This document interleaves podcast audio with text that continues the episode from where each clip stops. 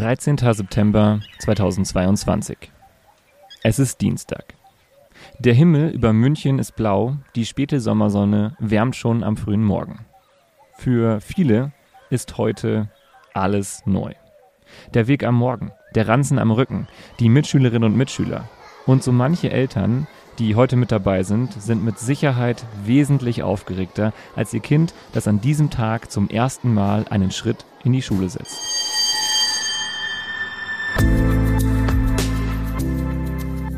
Hi, das ist Bildungsblick. Du hörst unsere erste Staffel München, wir haben ein Problem.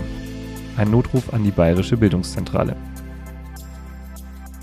Dieser Podcast wird produziert mit freundlicher Unterstützung des BLV Wirtschaftsdiensts.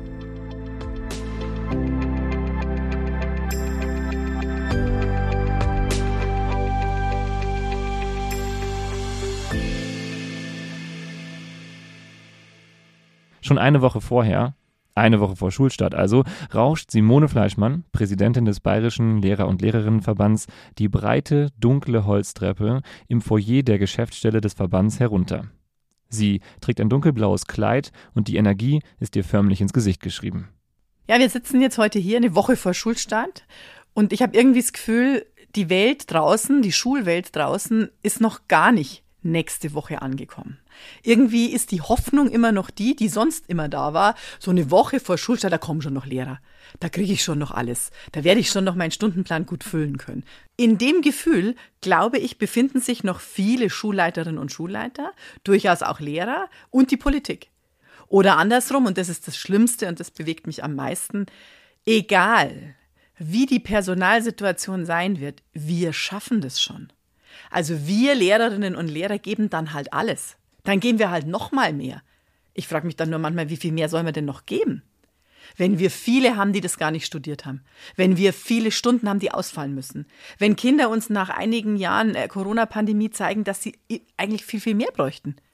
Und dann gehst du immer noch rein und sagst, ja, du wirst es schon schaffen. Und das macht mir Sorge, weil wir, um es jetzt hier abzubinden, höchste Bildungsqualität gern hätten. In Bayern wir haben hohe Ansprüche, wir haben viel Geld. Und was bieten wir jetzt in der Bildungsqualität?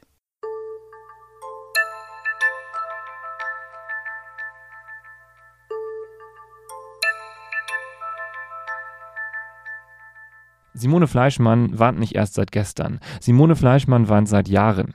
Seit Jahren sind die Reaktionen der Regierung ähnlich der Reaktionen dieses Jahres. In einer Pressekonferenz zum Schulstart 2022 spricht der bayerische Kultusminister Michael Piazzolo von einer, Zitat, insgesamt soliden Unterrichtsversorgung. Zitat Ende. Im Jahr davor hieß es wortwörtlich vom Kultusminister, Zitat, die Unterrichtsversorgung steht. Zitat Ende.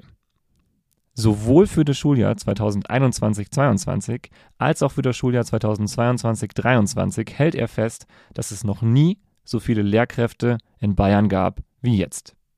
Der Tenor also, Bayern steht doch gut da. Es wird alles schon irgendwie werden. Und das ist es, was Simone Fleischmann ärgert. Wenn man minimal geplant hat, kann man jetzt zum Schulstart von maximalem Erfolg reden. Also wenn ich nur runter reduziere meine Ziele und minimal schmalspurmäßig den Stundenplan aufsetze, dann werde ich diese Schmalspurvariante maximal gut erreichen. Das hat aber nichts mit dem zu tun, was wir uns unter guter Schule vorstellen. Und warum hole ich jetzt aus? Weil ich bin gespannt, wozu es führt. Jetzt in einer Woche wird der Minister und der Ministerpräsident hinstehen und sagen, die Schule startet gut. Was ist gut? Was bedeutet es denn, wenn jemand sagt, wir haben so viele Lehrer wie noch nie? Übrigens ist es nicht gelogen. So viele Kinder wie noch nie brauchen so viele Lehrer wie noch nie. Ja, das ist doch eins und eins zusammengesellt ist zwei. Was Simone hier anspricht, ist für unser Gefühl nur eins von vielen Problemen, das uns im Schulalltag begegnet. Und das, obwohl wir in den letzten zwei Jahren in diesem Podcast auf sehr viel Positives aus dem Schulalltag geschaut haben. Wir haben inspirierende und motivierende Gespräche geführt. Mit Leuten, die klasse Ideen für gute Schule haben und die etwas verändern wollen. Und trotzdem bleibt das Gefühl, dass es im Bildungssystem nicht rund läuft.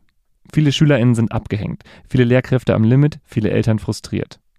Aber Gegenstimmen, wie die von Kultusminister Piazzolo zum Lehrkräftemangel, gibt es in allen Bereichen.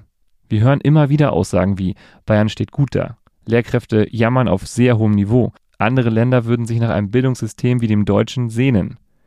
Deshalb stellen wir uns die Frage, ist es alles nur unser Eindruck? Jammern wir auf hohem Niveau? Sind wir in einer Bubble? Braucht es überhaupt einen Notruf nach München?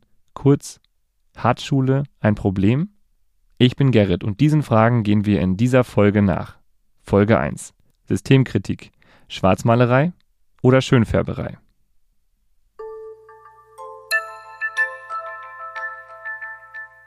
Andreas Schleicher, ich bin Direktor für Bildung und Kompetenzen in der OECD, verantwortlich vor allen Dingen für die bekannten internationalen Vergleichsstudien wie PISA.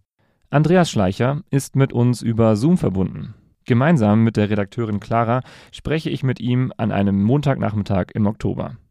Er trägt Hemd und Krawatte, blickt freundlich in die Kamera. Im Hintergrund das Logo der OECD, der Organisation für wirtschaftliche Zusammenarbeit und Entwicklung. Wir starten in das Gespräch mit Herrn Schleicher, wie in die anderen Gespräche auch, mit der Frage nach dem Stand des Bildungssystems in Deutschland. Das sagt Herr Schleicher. Das Gesamtbild in der, in der Schule in Deutschland ist noch äh, sehr stark strukturiert. Äh, Lerninhalte sind vorgegeben, Schüler äh, konsumieren diese Lerninhalte, werden später drauf getestet, ob sie das wiedergeben können. Na, das ist also noch ein relativ traditionelles Schulbild, sehr auf die Vermittlung von Fachinhalten konzentriert. Kompetenz ist etwas Neues. Das, man sieht es jetzt in Anfängen, aber das ist wohl noch nicht ganz im Zentrum äh, der deutschen Schule. Ne? Also die Anwendung von Wissen, die kreative die, auch die Einbindung von Schülerinnen und Schülern in die Gestaltung von Unterrichtskonzepten. Das ist wohl noch vielleicht eher die Ausnahme als, als die Regel. Ne? Andrea Schleicher trägt seine Kritik ziemlich ruhig vor. Bei mir schlägt sie trotzdem ziemlich hohe Wellen, weil ich sie in dieser Form und vor allem in diesem Gespräch am wenigsten vermutet hätte. An dieser Stelle vielleicht nochmal kurz zur Klarstellung. Wir sprechen mit unseren GesprächspartnerInnen über einen Gesamteindruck. Einzelne Schulen und Lehrkräfte mögen es natürlich komplett anders handhaben, aber die Kritik, dass das deutsche Bildungssystem zu sehr auf Lerninhalte setzt und dabei das eigentliche Ziel von Bildung aus den Augen verliert, die hören wir nicht nur von Seiten der OECD. In den nächsten Minuten werdet ihr deswegen Personen hören, die alle den unterschiedlichsten Blickwinkel auf Schule haben, mit ihren Aussagen aber immer wieder in dieselbe Kerbe schlagen.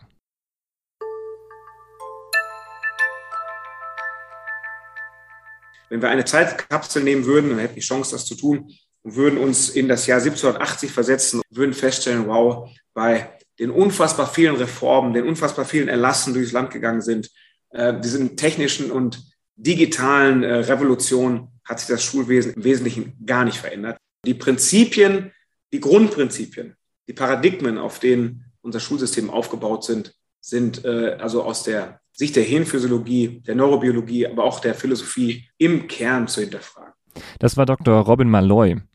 Dr. Malloy ist ehemaliger Polizeibeamter und beschäftigt sich mittlerweile wissenschaftlich mit neuropsychologischen und philosophischen Fragestellungen. Es geht ihm vor allem um den Einfluss von psychosozialen Kontexten auf die psychische Gesundheit von Individuen. Und in dem Zusammenhang hat er sich eben auch mit Bildungsakteurinnen auseinandergesetzt und kommt immer wieder mit den Herausforderungen des Bildungssystems in Kontakt.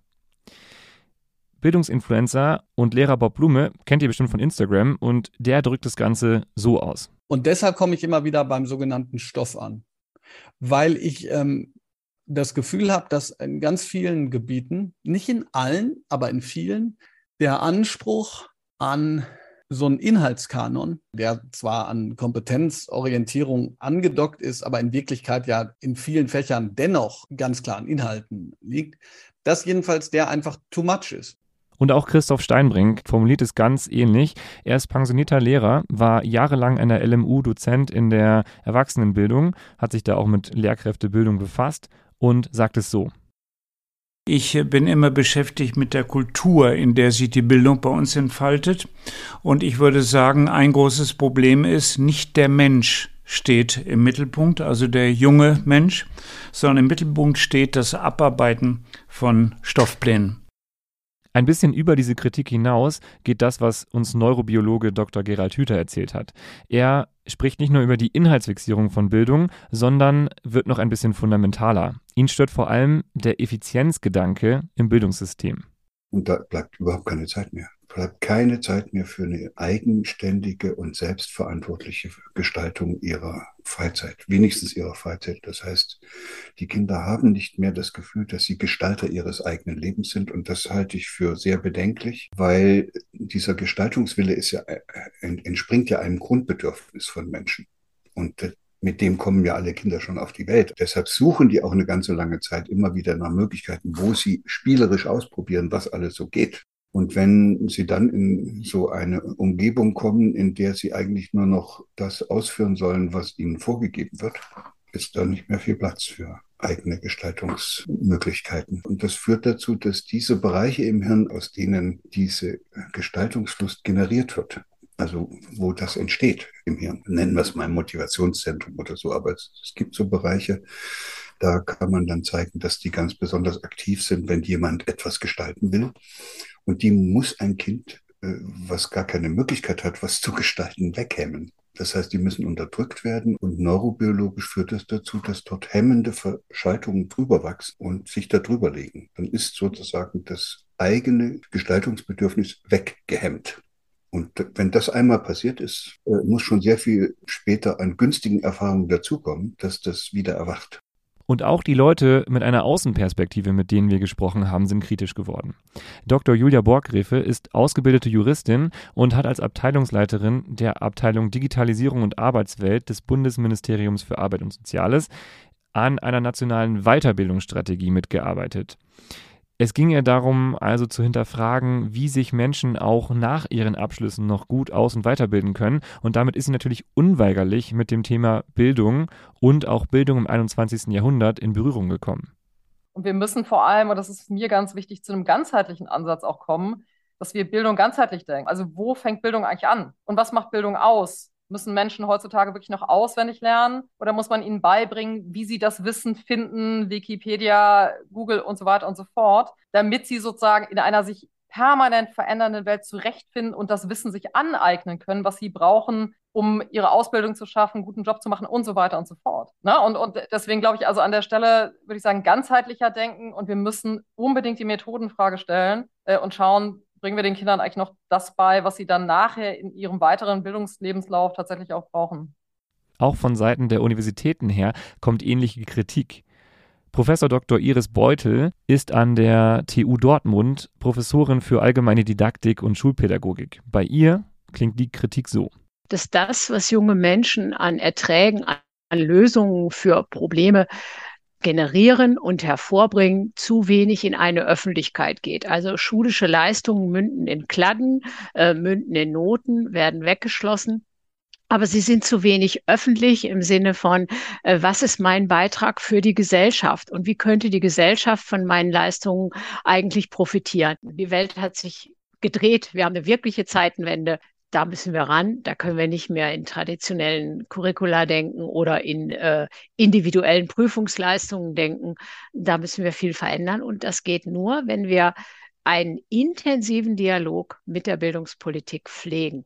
Und weil das ein wichtiger Punkt ist, haben wir uns nicht nur mit WissenschaftlerInnen, Lehrkräften und BildungsexpertInnen digital oder in echt getroffen und sind mit denen ins Gespräch gegangen, sondern haben uns auch mit BildungspolitikerInnen aus allen demokratischen Parteien auseinandergesetzt und wollten natürlich auch hier wissen, welche Probleme denn nun die EntscheidungsträgerInnen der unterschiedlichsten Parteien sehen. Und das kann ich, denke ich, schon mal verraten, die Meinungen gehen hier ein bisschen auseinander. Eine durchschnittliche bayerische Schule kann mächtig stolz sein, wenn ich also das Konzert der Länder in Deutschland anschaue und die regelmäßigen Berichte, die mir rübergespielt werden, kann ich sagen, jeder, der an einer bayerischen Schule tätig ist, der weiß genau, dass er mit hoher Qualität für die Bildung, die der wichtigste Rohstoff in unserem Staat sind, das Bestmögliche tut. Und von den Rahmenbedingungen her sind wir ja ständig dran an weiteren Optimierungen und Verbesserungen. Und wenn man die Schullandschaft insgesamt anschaut, dann braucht sich keine bayerische Schule irgendeines Vergleiches scheuen.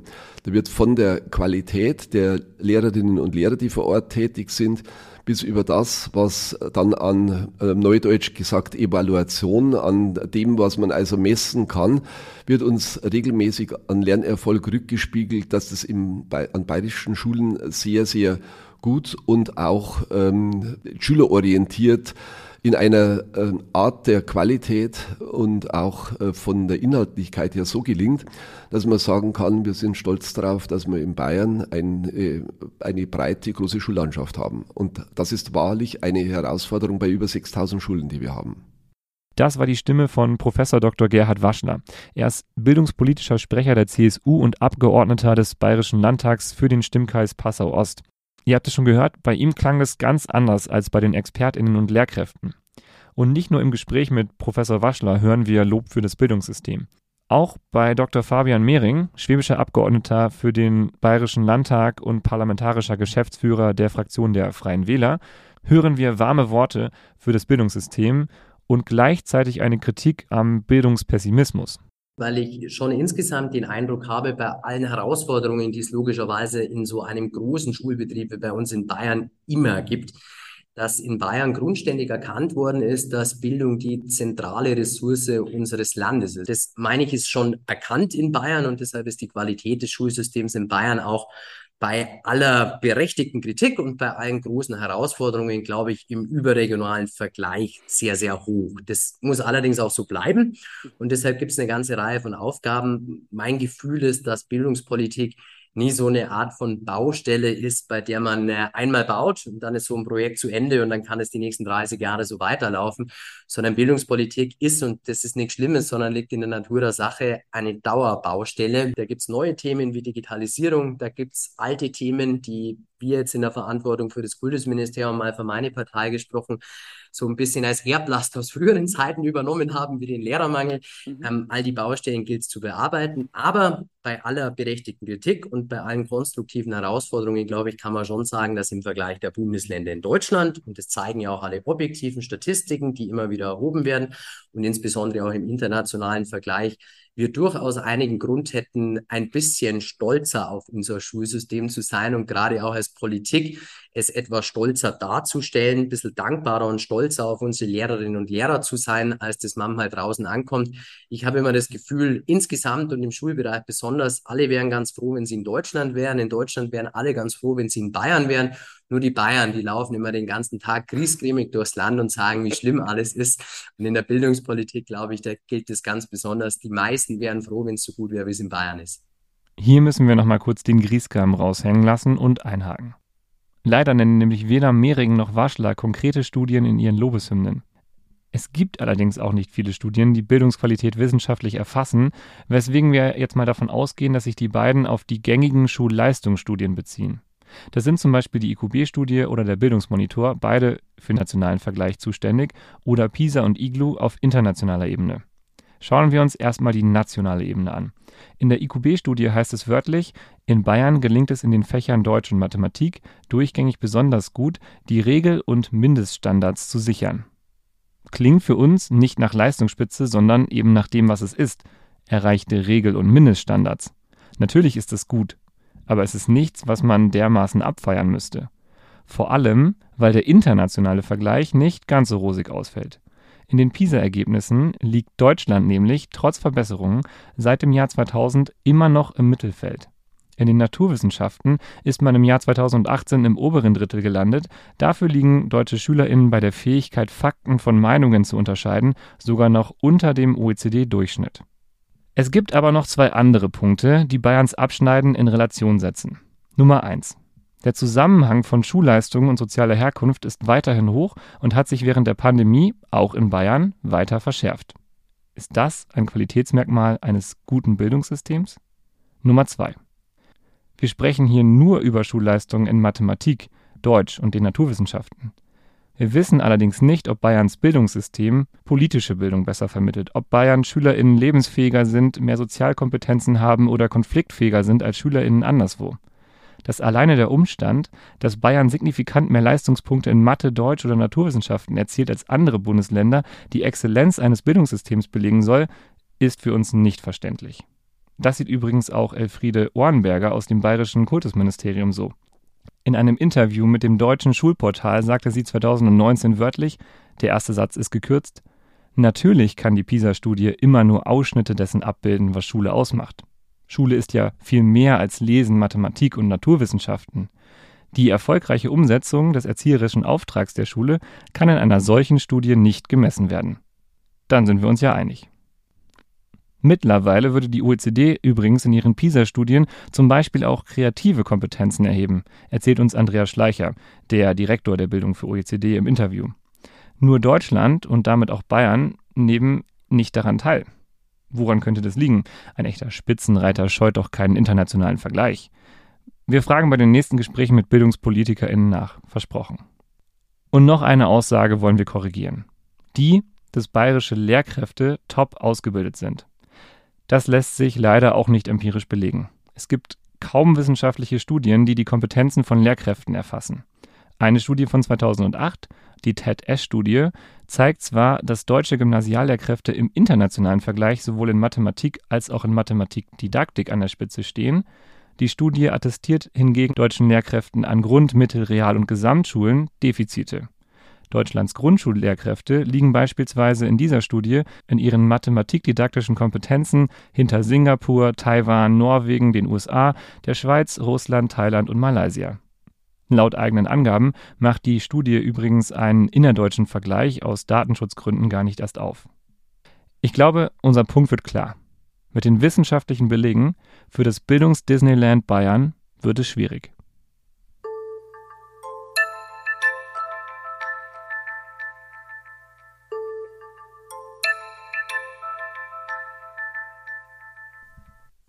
Kommen wir zurück zu den Stimmen aus der Politik. Mehrings Fraktionskollege Tobias Gotthard, Mitglied des Landtags für den Wahlkreis Oberpfalz und stellvertretender Vorsitzender des Ausschusses für Bildung und Kultus, klingt grundsätzlich auch eher positiv gestimmt.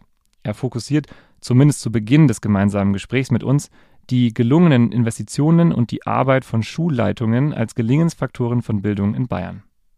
Die durchschnittliche staatliche bayerische Schule ist eine Schule, die, wenn man mal beginnt bei den baulichen Voraussetzungen, im bundesweiten Vergleich sehr gut dasteht.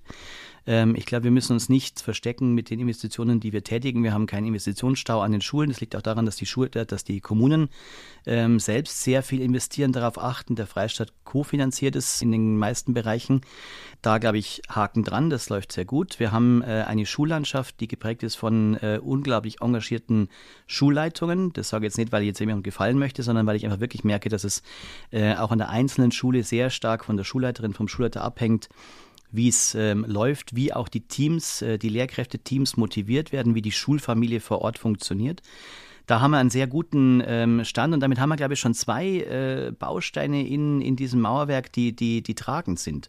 Alles Weitere ähm, ergibt sich, wenn ich begeisterte Lehrkräfte habe, dann werde ich auch die Schülerinnen und Schüler zum Lernen begeistern und wenn die Räumlichkeiten passen, dann werden wir auch ein Umfeld haben, in dem ähm, optimales Lernen möglich ist und dann werden wir auch Ergebnisse bekommen, wie wir sie ja sehen. Zur Transparenz. Wenn wir in weiteren Folgen ins Detail gehen, dann werden auch Dr. Mehring und Tobias Gotthard kritischer gegenüber dem Bildungssystem. Professor Waschler hingegen ist stets positiv in der Beschreibung des aktuellen Bildungssystems geblieben. Wir haben natürlich nicht nur mit der Regierung gesprochen, sondern uns auch an die bayerischen Oppositionsparteien gewandt. Da haben wir mit Matthias Fischbach gesprochen. Er gehört der FDP an und sitzt für sie und den Wahlkreis Mittelfranken im Bayerischen Landtag. Und er beschreibt die durchschnittlich bayerische Schule in einem sehr engen Korsett. Ähm, ja, dadurch auch etwas langweilig, weil einfach ähm, Innovationen sehr viel gehemmt werden. Also wir haben sehr viele Vorschriften, ich habe es ja gerade mit den KMS angedeutet, kultusministerielle Bekanntmachungen, Schulordnungen, die, die sehr viel ins Detail auch regeln, ähm, Bildungsgesetze und so weiter und so fort und am Ende auch nochmal ein Beamtenrecht, was eigentlich Innovation auch nicht unbedingt fördert. Also fangen wir damit an, ein junger Lehrer oder eine junge Lehrerin, die nach dem äh, Staatsexamen dann anfängt an der Schule, ähm, hat am Anfang eigentlich keine Chance darauf, wirklich eine gute Bewertung zu bekommen. Auch, auch wenn, wenn sie zum Beispiel was super Neues erfindet und, und alle voranbringt. Am Ende heißt es nur, was hast du dir denn da gedacht eigentlich? Warum hast du nicht einfach den bekannten Weg genommen und, und bist den gegangen? Von daher finde ich, wir müssen eigentlich das viel mehr honorieren in dem System, auch wenn jemand was Neues einbringt, wenn jemand innovative Gedanken hat, wenn jemand auch äh, mit Motivation und mit Antrieb äh, was für die Schüler erreichen möchte. Und ähm, da finde ich einfach, dass, dass unsere Schulen, wie gesagt, in einem viel zu engen Korsett sind und wir eigentlich nicht die Anreize dafür setzen. Also das ist eben meine Sichtweise darauf. es gibt diese Fälle. Also es gibt ja wirklich auch viele, die aus einer intrinsischen Motivation Lehrkraft werden, die auch sich nicht demotivieren lassen über die ganze Zeit und die wirklich dann auch Innovation an den Schulen vorantreiben. Während sich Matthias Fischbach in seiner spontanen Antwort vor allem um Bildungsinnovation und die richtige Anreizsetzung kümmert und darauf den Fokus legt, lenkt Dr. Simone Strohmeier jetzt nochmal den Blick auf soziale Ungleichheiten. Sie ist schwäbische Abgeordnete für die SPD, sitzt im Bayerischen Landtag und ist auch Fraktionsgeschäftsführerin. Und ich glaube, dass einfach in Bayern der Bildungserfolg unheimlich vom, vom Geldbeutel der Eltern abhängt, vom Bildungsstand der Eltern abhängt, davon abhängt, ob du Mädchen oder Junge bist und davon abhängt, ähm, ob du Migrationshintergrund hast oder nicht, also ob man richtig Deutsch spricht diese Faktoren, die hängen wahnsinnig äh, mit dem Bildungserfolg zusammen. Also ich äh, frage zum Beispiel regelmäßig ab, wie viele Kinder mit Migrationshintergrund gehen in welche Schulart. Und es gehen Kinder mit Migrationshintergrund sehr viel häufiger auf eine Förderschule als auf ein Gymnasium. Und das sind schon Fakten, die mir einfach äh, zu denken geben, wo wir Veränderungen brauchen, wo wir einfach äh, unsere Strukturen so verändern müssen, dass wir auch das Potenzial dieser Kinder, dass wir dem gerecht werden, dass wir ihnen optimale Chancen für ihr späteres Leben geben. Eine demokratische Partei fehlt uns noch. Wir haben auch mit Thomas Gehring gesprochen. Er sitzt für die Grünen im Landtag, ist Fraktionssprecher für lebenslanges Lernen und Lehrkräfte, außerdem noch zweiter Vizepräsident des Bayerischen Landtags. Und von ihm hören wir eine Kritik, die auch viele der ExpertInnen zum allgemeinen Stand an Bildung angebracht haben. Also wenn man heute sich hinsetzen müsste, irgendeine Gruppe von Expertinnen und Experten und müsste das bayerische Schulsystem neu erfinden, würde es kein Mensch so erfinden, wie es heute ist. Es ist historisch gewachsen, es ist eine Geschichte von äh, Kompromissen, von Brüchen, von nicht stattgefundenen Entscheidungen, von Besitzstandswahrungen. Zum Teil äh, erhalten sich Strukturen aus dem 19. Jahrhundert heute noch.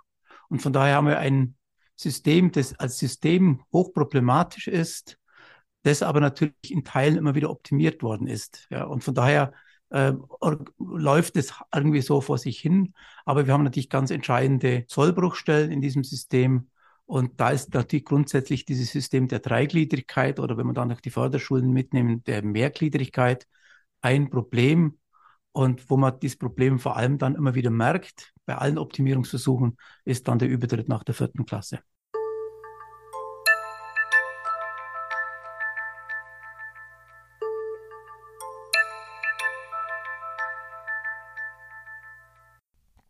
Von August bis Oktober haben wir 19 Gespräche geführt und dazu über 20 Stunden Audio mit den unterschiedlichsten Perspektiven und Meinungen aufgenommen.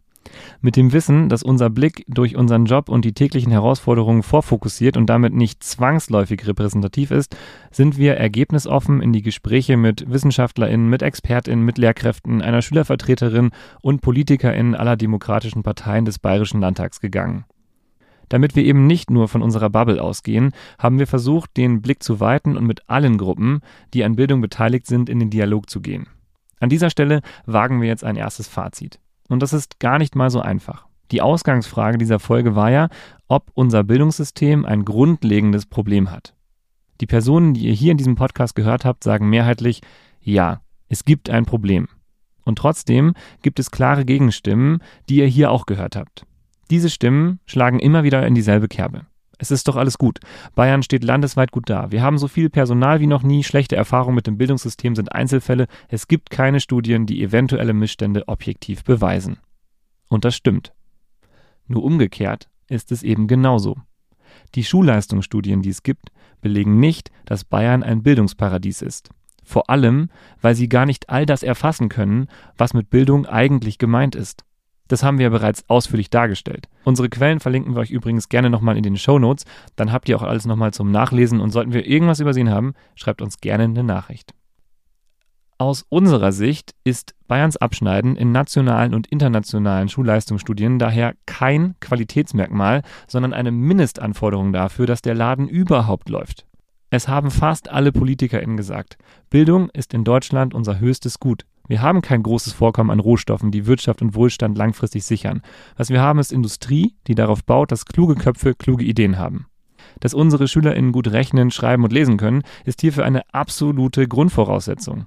Es ist toll, dass Rechnen, Schreiben und Lesen im deutschlandweiten Vergleich gut klappt. Aber nochmal die Erinnerung. Im internationalen Vergleich liegt Deutschland im Mittelfeld. Wir finden, das ist nicht das, was man von einer reichen Industrienation erwarten dürfte oder zumindest nicht das, worauf man übermäßig stolz sein müsste. Wir leben in einer Welt, in der Rechnen vom Taschenrechner erledigt werden kann, in der Schreibprogramme hochentwickelte Rechtschreibprüfungen haben und man Faktenwissen easy googeln kann. Das ist überspitzt, ich weiß, aber unser Punkt ist, dass es auch Kompetenzen gibt, die eben nicht so leicht aufzufüllen sind. Die haben wir ja schon angesprochen soziale und emotionale Kompetenzen zum Beispiel oder politische Bildung. Nochmal die Frage, ist Bayern hier wirklich besser als andere Bundesländer? Und Leute, bis jetzt haben wir nur von einem Leistungsstandpunkt heraus argumentiert. Dass die Persönlichkeitsentwicklung der Schülerinnen als Bildungsziel nicht mit Rechnen, Schreiben und Lesen abgedeckt ist, ist ja wohl selbstredend. Kommen wir zum Schluss nochmal auf die Personalaussage des Kultusministers zurück. Daran zeigt sich das Problem nochmal in a nutshell. Der Kultusminister sagt, dass es so viel Lehrkräfte an Schulen gibt wie noch nie. Und das stimmt. Es stimmt nur auch, was Frau Fleischmann dazu sagt. Wir benötigen ja auch so viel Personal wie nie. Steigende Schülerinnenzahlen, Inklusion, Integration, Digitalisierung, Corona-Pandemie, Ukraine-Krise. Wie sollen denn mehr Aufgaben geleistet werden ohne mehr Personal? Und egal wie viel mehr Personal man im Vergleich zu den Vorjahren hat, wenn es nicht reicht, dann reicht es eben nicht. Aber dass es nicht reicht, scheint wohl doch noch nicht überall angekommen zu sein, weil man eben lieber auf absolute Zahlen schaut, als das Ganze in Relation zu setzen. Ihr merkt, hier ist viel Frust. Frust darüber, dass es immer wieder Stimmen gibt, die sich an gute Punkte klammern wie ein Ertrinkender an einen Rettungsring. Die nicht bereit sind, Versäumnisse zuzugeben, offen zu kommunizieren und sich auf neue Strategien einzulassen. Looking at you, CSU und Freie Wähler. Und ja, wir werden niemals ultimativ beweisen können, dass es ein grundlegendes Problem mit dem Bildungssystem gibt. Man muss natürlich aufpassen, dass man keine Scheinkausalitäten herstellt. Aber, liebe Gegenstimmen, liebe Regierung, das gilt auch umgekehrt. Wir würden liebend gerne die vielen Studien lesen, die Positives über Stellenbesetzung, Schulleistung, Inklusion oder die Lehrkräftegesundheit belegen und damit die Aussagen so manch eines Politikers untermauern würden. Leider gibt es die aber noch nicht. Und solange es eben keine ausreichenden Studien gibt, werden wir all die kritischen Stimmen, die uns erreichen und all die eigenen Erfahrungen, so subjektiv sie auch sein mögen, ernst nehmen. Und solange steht eben Aussage gegen Aussage.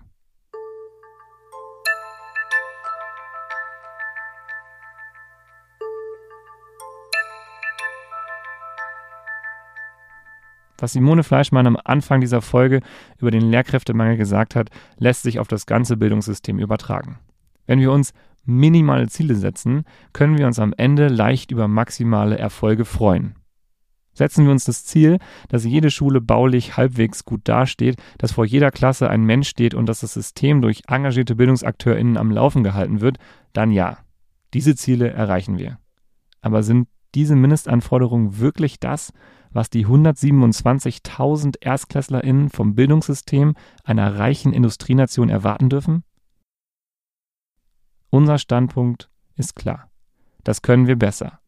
Wir wollen uns wirkliche Ziele stecken und die Herausforderungen angehen, anstatt uns auf ewig für erreichte Mindestanforderungen auf die Schulter zu klopfen. Und darum nun endlich die Antwort auf die Ausgangsfrage, ja, München, wir haben ein Problem.